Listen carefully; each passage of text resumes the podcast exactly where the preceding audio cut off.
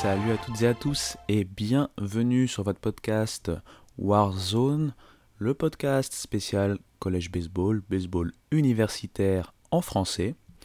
Bien content de vous retrouver pour une nouvelle semaine, une semaine plutôt calme en termes d'actualité. Euh, je sais que dans pas mal, enfin chez pas mal de médias en ce moment, ils font des euh, classements en termes de joueurs qui ont été transférés, voir quels sont les transferts les plus impactants par exemple. Ils font aussi euh, des reviews un peu sur le, les mouvements de coach et ce que voilà, quels sont les coachs qui vont apporter le plus selon eux également. Je vous en avais déjà parlé dans un des épisodes précédents, donc on va pas y revenir, on va pas être redondant.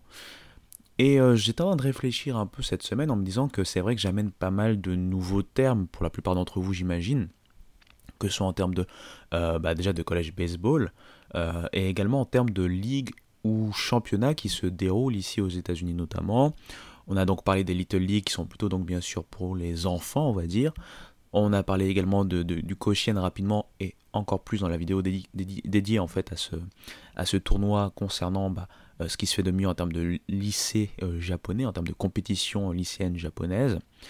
Et euh, la semaine dernière, je sais que je vous ai parlé, j'ai lâché un terme, hein, le fameux Cape Cod League, donc ce championnat d'été, on va dire, qui est quelque part universitaire, puisque les joueurs universitaires de toutes les divisions s'y retrouvent, hein, et, voilà, vont s'affronter d'une certaine manière.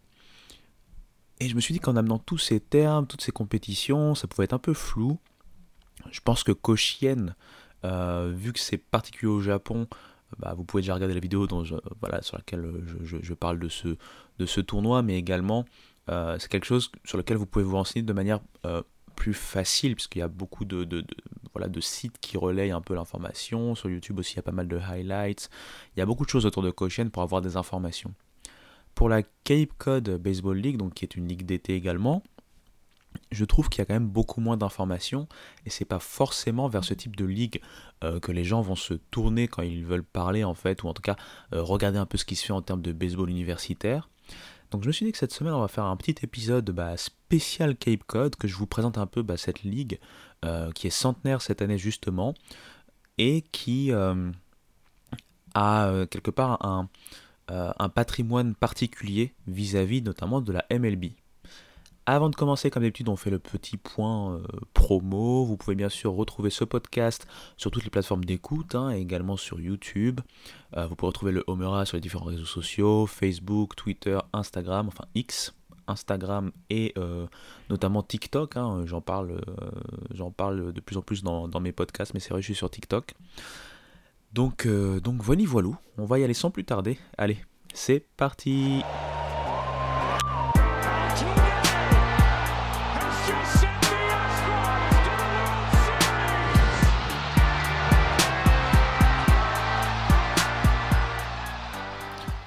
Alors, cette Cape Cod League, euh, je vous ai dit qu'elle a 100 ans, c'est pas tout à fait vrai.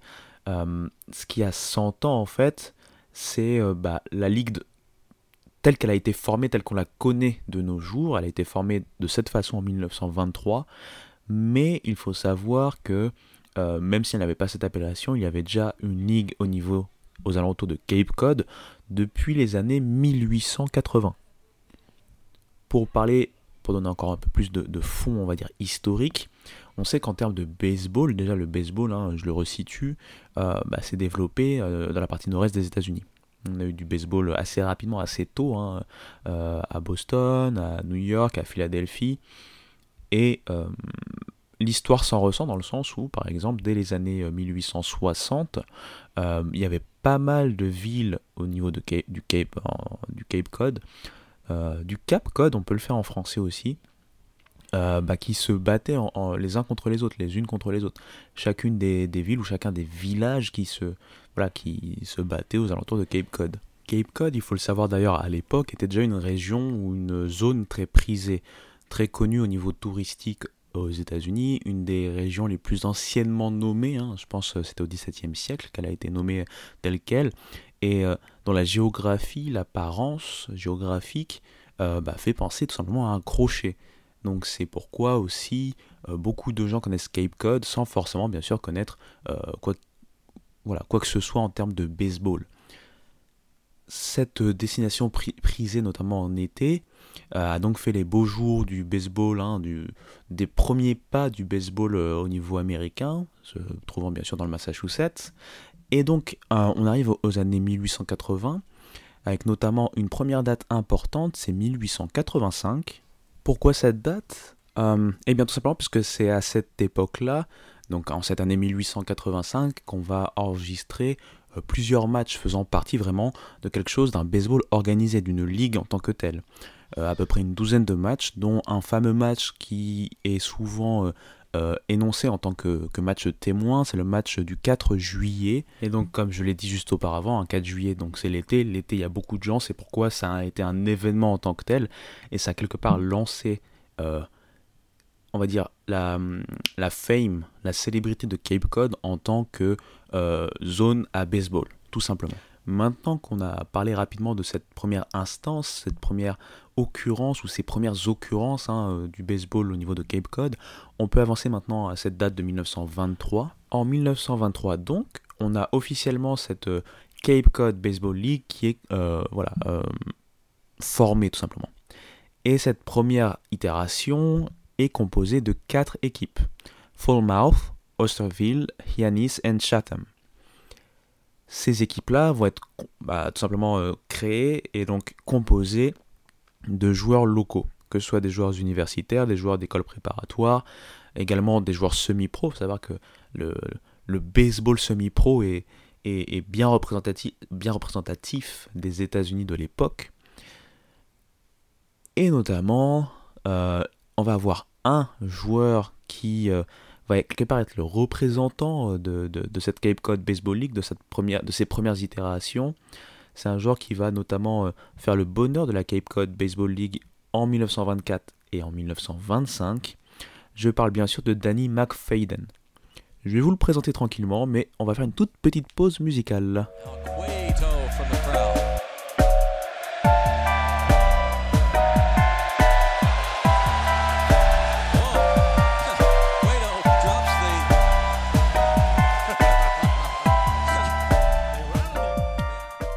Parler de Danny McFadden, c'est quelque part parler très simplement de la région.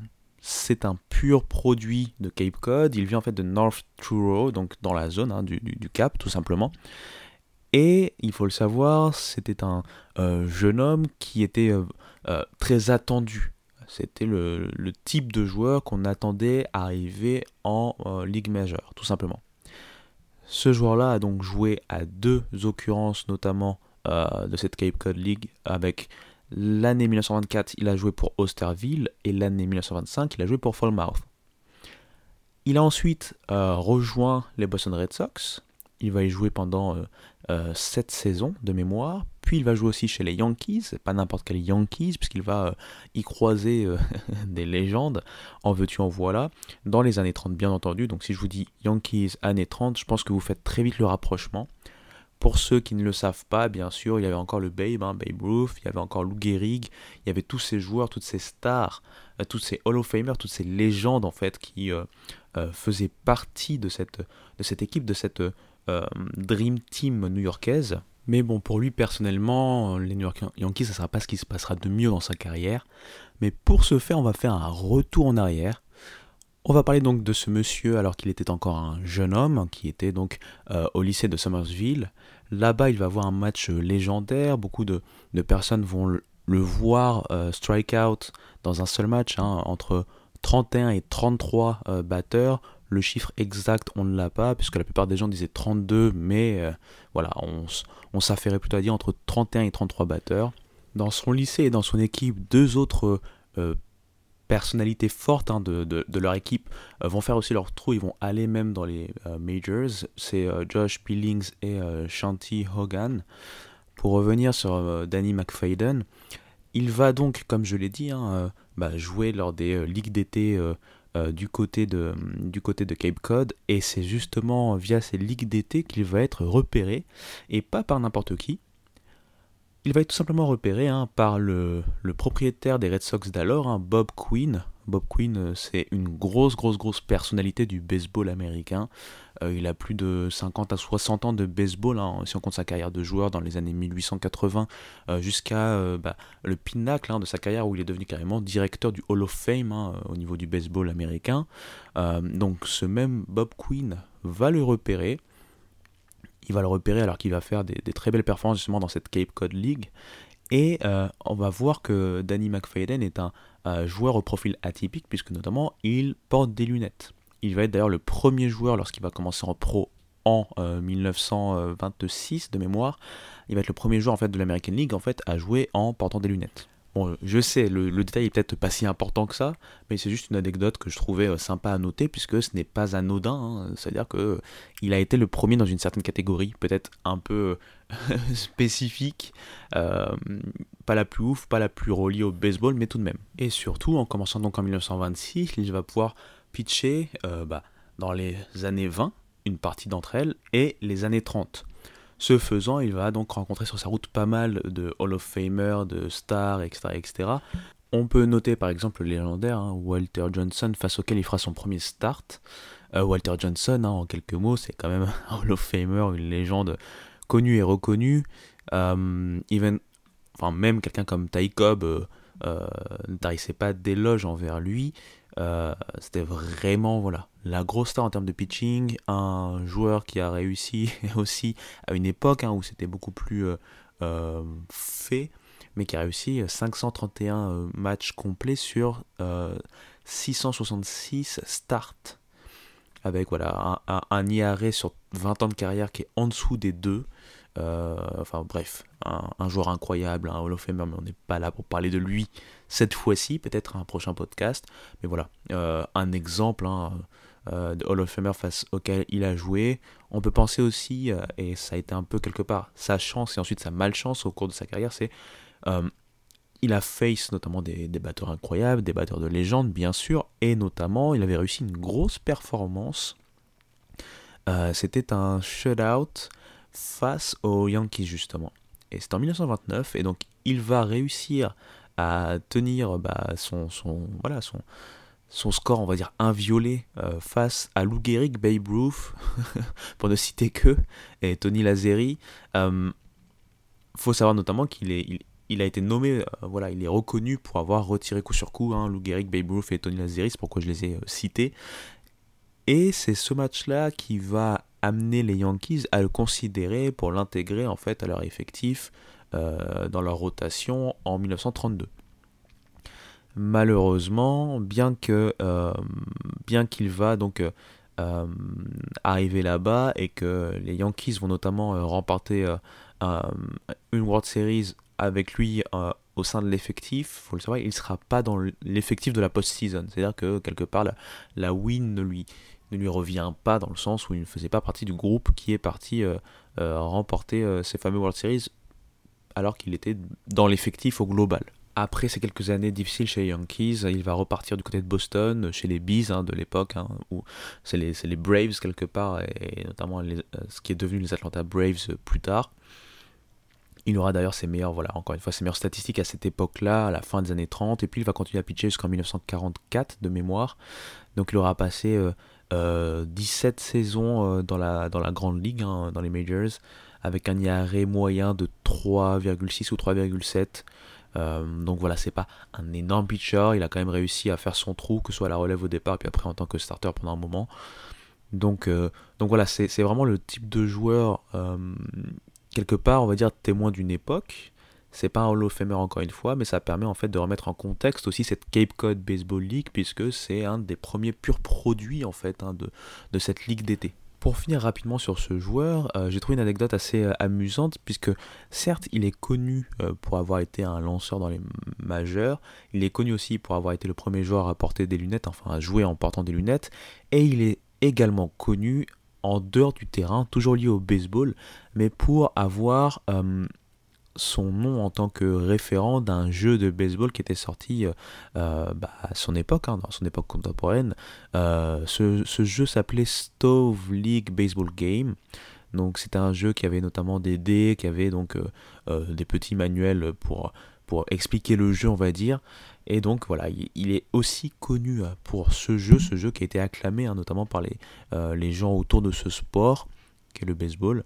Donc voilà, voilà, je voulais revenir sur lui puisque c'est vraiment, il fait partie des débuts de cette Cape Cod, Cape Cod League, pardon, et il va quelque part amener cette notoriété en fait à la Cape Cod League par ses prouesses ensuite dans les majeurs. Alors que la ligue connaît un véritable succès euh, dès ses débuts, euh, bah, quelque chose qui arrive à l'ensemble de la nation va fortement ralentir en fait euh, bah, cette ligue et notamment lui amener ses premières difficultés notamment en termes économiques c'est bien sûr avec la grande dépression bah, tout ce qui en suit hein. vous vous rappelez en 1929 la fameuse crise boursière et ensuite la Grande Dépression qui va quand même toucher les années 30 hein, très clairement de, bah, des États-Unis et de ce qu'il en est, ce qui devient en fait une nation à la dérive en termes économiques, avec beaucoup de problèmes.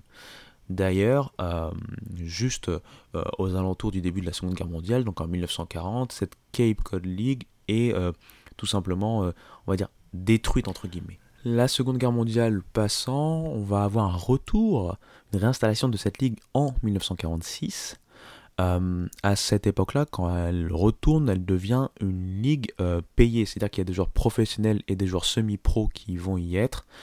Euh, et pour, ça, pour en fait donner encore un peu plus de détails, ils vont aussi limiter les joueurs y participant aux joueurs le plus possible, hein, bien sûr, aux joueurs qui, étaient des résidents hein, de, toute cette, de, tout ce cap, hein, toute cette région, on va dire. Mais voilà, avec cette réorganisation, on perd en fait ce qui en faisait le sel, c'est-à-dire euh, cette plateforme de visibilité pour les jeunes issus de la région, euh, des jeunes par exemple à l'époque euh, lycéens ou d'écoles préparatoires ou voire d'université. Et donc, on va avoir une intervention en 1963, une intervention très importante, celle de la NCAA la NCAA va donc euh, décider euh, euh, d'y ajouter un peu son, grain de sable dans le fait de devenir en fait quelque part une, un parrain, je cherche mes mots, désolé, mais un parrain officiel de cette ligue d'été. Et par ce fait, bah, ça va permettre d'ouvrir pas mal de choses. Ça va ouvrir quelque part les frontières, entre guillemets, pour ne pas limiter bah, cette compétition aux, résidents de, de, Cape Cod, tout simplement. Et surtout, on va pouvoir voir en fait vraiment la mise en place de euh, la Cape Cod League telle qu'on la connaît maintenant avec euh, une prime à la jeunesse et notamment aux joueurs universitaires. Ça va en fait permettre euh, d'émuler un peu le tout puisque les joueurs universitaires vont être aussi accompagnés de coachs hein, euh, ayant euh, sanctionné au, niveau universitaire. Et ça va également, avec cette euh, cassure de la barrière ou de la limite régionale, permettre d'étendre aussi bah, voilà, encore plus sa célébrité, sa fame. 1963 marque donc ce que l'on appelle l'ère moderne hein, de cette ligue.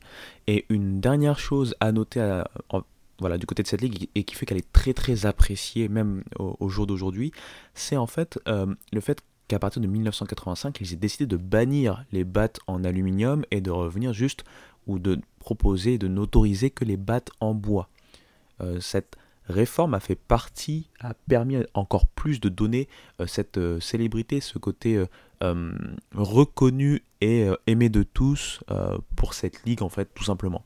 Et donc avec l'émergence bien sûr euh, du scouting tel qu'on le connaît, hein, au, niveau auquel on le connaît dans notre époque moderne en termes de baseball professionnel, euh, voilà, la célébrité arrive vraiment à point nommé entre les réformes qui se mettent en place dans cette ligue, comme encore une fois les battes en bois, et bien sûr euh, la, le progrès, on va dire technique et technologique qui aide aussi les scouts, qui aide aussi la data, avec la data qui aide aussi en fait à affiner un peu ces stats, et donc on va voir des milliers et des milliers de joueurs transiter par cette ligue d'été et qu'on va retrouver ensuite hein, bah, tout simplement en MLB.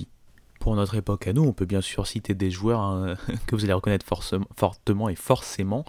Euh, Aaron Judge par exemple, Chris Sale, euh, Pete Alonso, euh, Kyle Schwarber, Aaron Nola, encore plus récemment on a carrément Ali Richman par exemple, etc., etc. Et si on veut aussi euh, donner des joueurs un peu plus anciens qui sont toujours en MLB mais via euh, le manageriat ou d'autres positions un peu plus dans les front office, on peut penser à Buck Showalter. Euh, pourquoi Buck Showalter Déjà parce que c'est un Mets, non, je plaisante.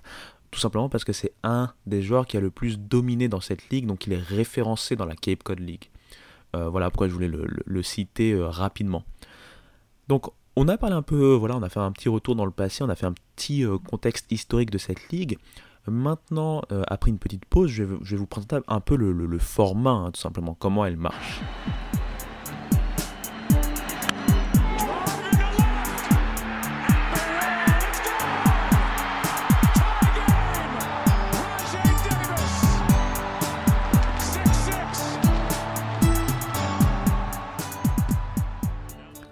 Alors, la Cape Cod Baseball League, comment elle marche?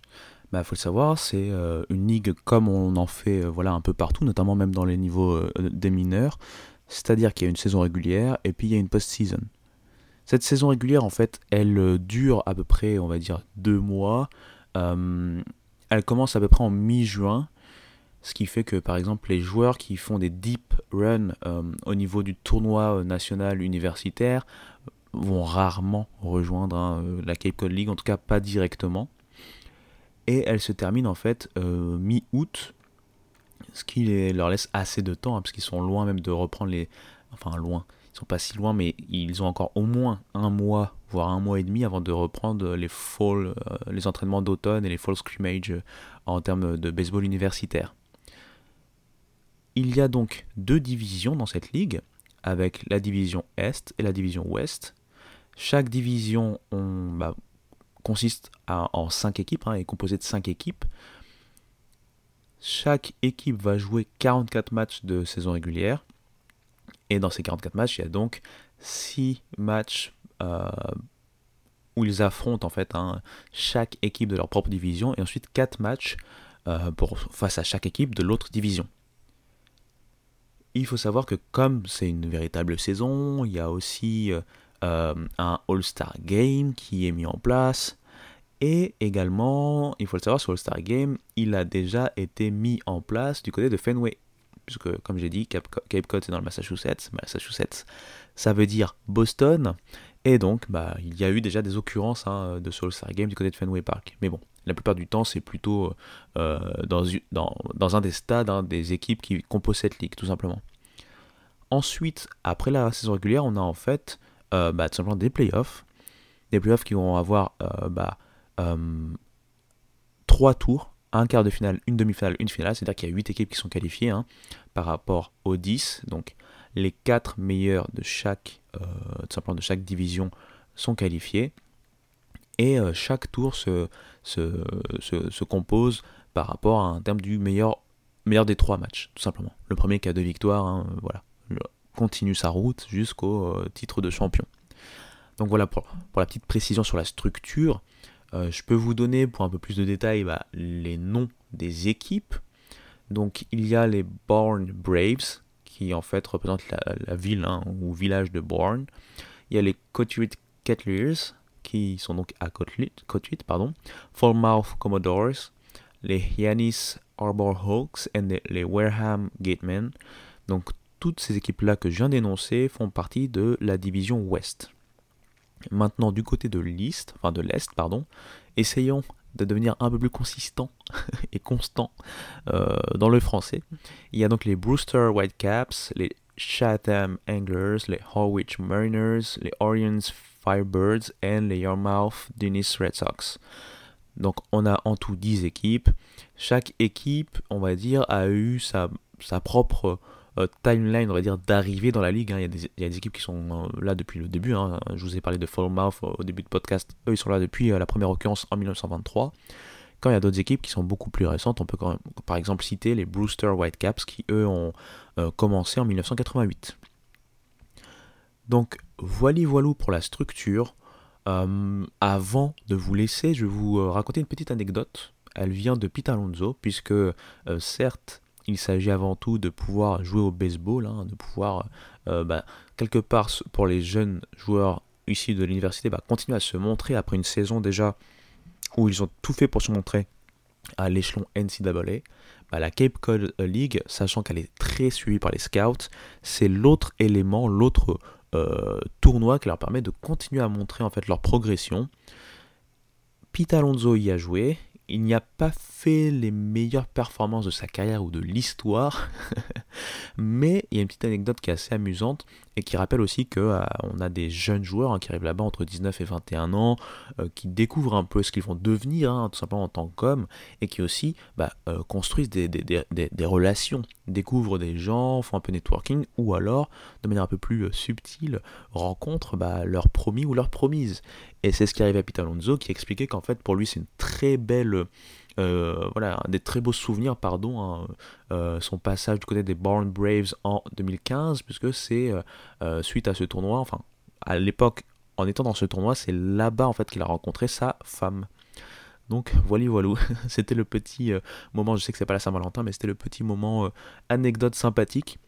En dehors du baseball, on va dire. Mais bon, donc vous l'aurez compris, la Cape Cod Baseball League est une ligue d'été très prisée, très connu et reconnu, fortement visité, puisque euh, étant en été dans une région à, haut potentiel, à fort potentiel touristique, ça permet à ceux qui sont là-bas en vacances de pouvoir aller voir euh, du baseball pour, pour se poser un peu entre deux baignades tout au long du cap. C'est aussi donc euh, un rendez-vous connu et reconnu et habituel des scouts MLB et donc bien sûr que ce soit des joueurs, que ce soit des coachs, c'est un moment très important du calendrier universitaire bah, de baseball tout simplement. Donc voilà, voilà, c'est un podcast un peu plus court encore que les plus courts de mes podcasts précédents. Euh, C'était avant tout pour vous introduire un peu cette ligue, pour que vous soyez moins perdus la prochaine fois que je vous fais du name dropping en termes de ligue, hein, comme cette fameuse Cape Cod League. J'espère que ça vous aura intéressé, que ça n'a pas été trop redondant. Euh, bah, je vous dis tout simplement à très bientôt, alors que je vais euh, euh, dès demain prendre mon petit vol pour rentrer en France pour un peu plus d'une semaine. Dans tous les cas, n'hésitez pas également, hein, si vous avez des petits retours à me faire, si vous voulez qu'on aborde des sujets, bah, me faire des retours sur les réseaux sociaux. Je pense d'ailleurs que pour le 20e épisode, je vais profiter pour faire bah, une petite communication d'abord sur les réseaux sociaux, pour savoir, voilà, pour faire une sorte de FAQ si vous voulez, que vous puissiez me poser les questions que vous souhaitez me poser, et puis j'en sélectionnerai. S'il y a des questions, je les sélectionnerai. Donc ne soyez pas timide, envoyez-moi au moins une question même une question, euh, ça me suffirait afin de euh, pouvoir, bah, pourquoi pas y répondre, ça serait avec un grand plaisir en tout cas. Restez connectés les amis, on se retrouve pour plus de contenu avec le Homera. Allez, à très bientôt, ciao ciao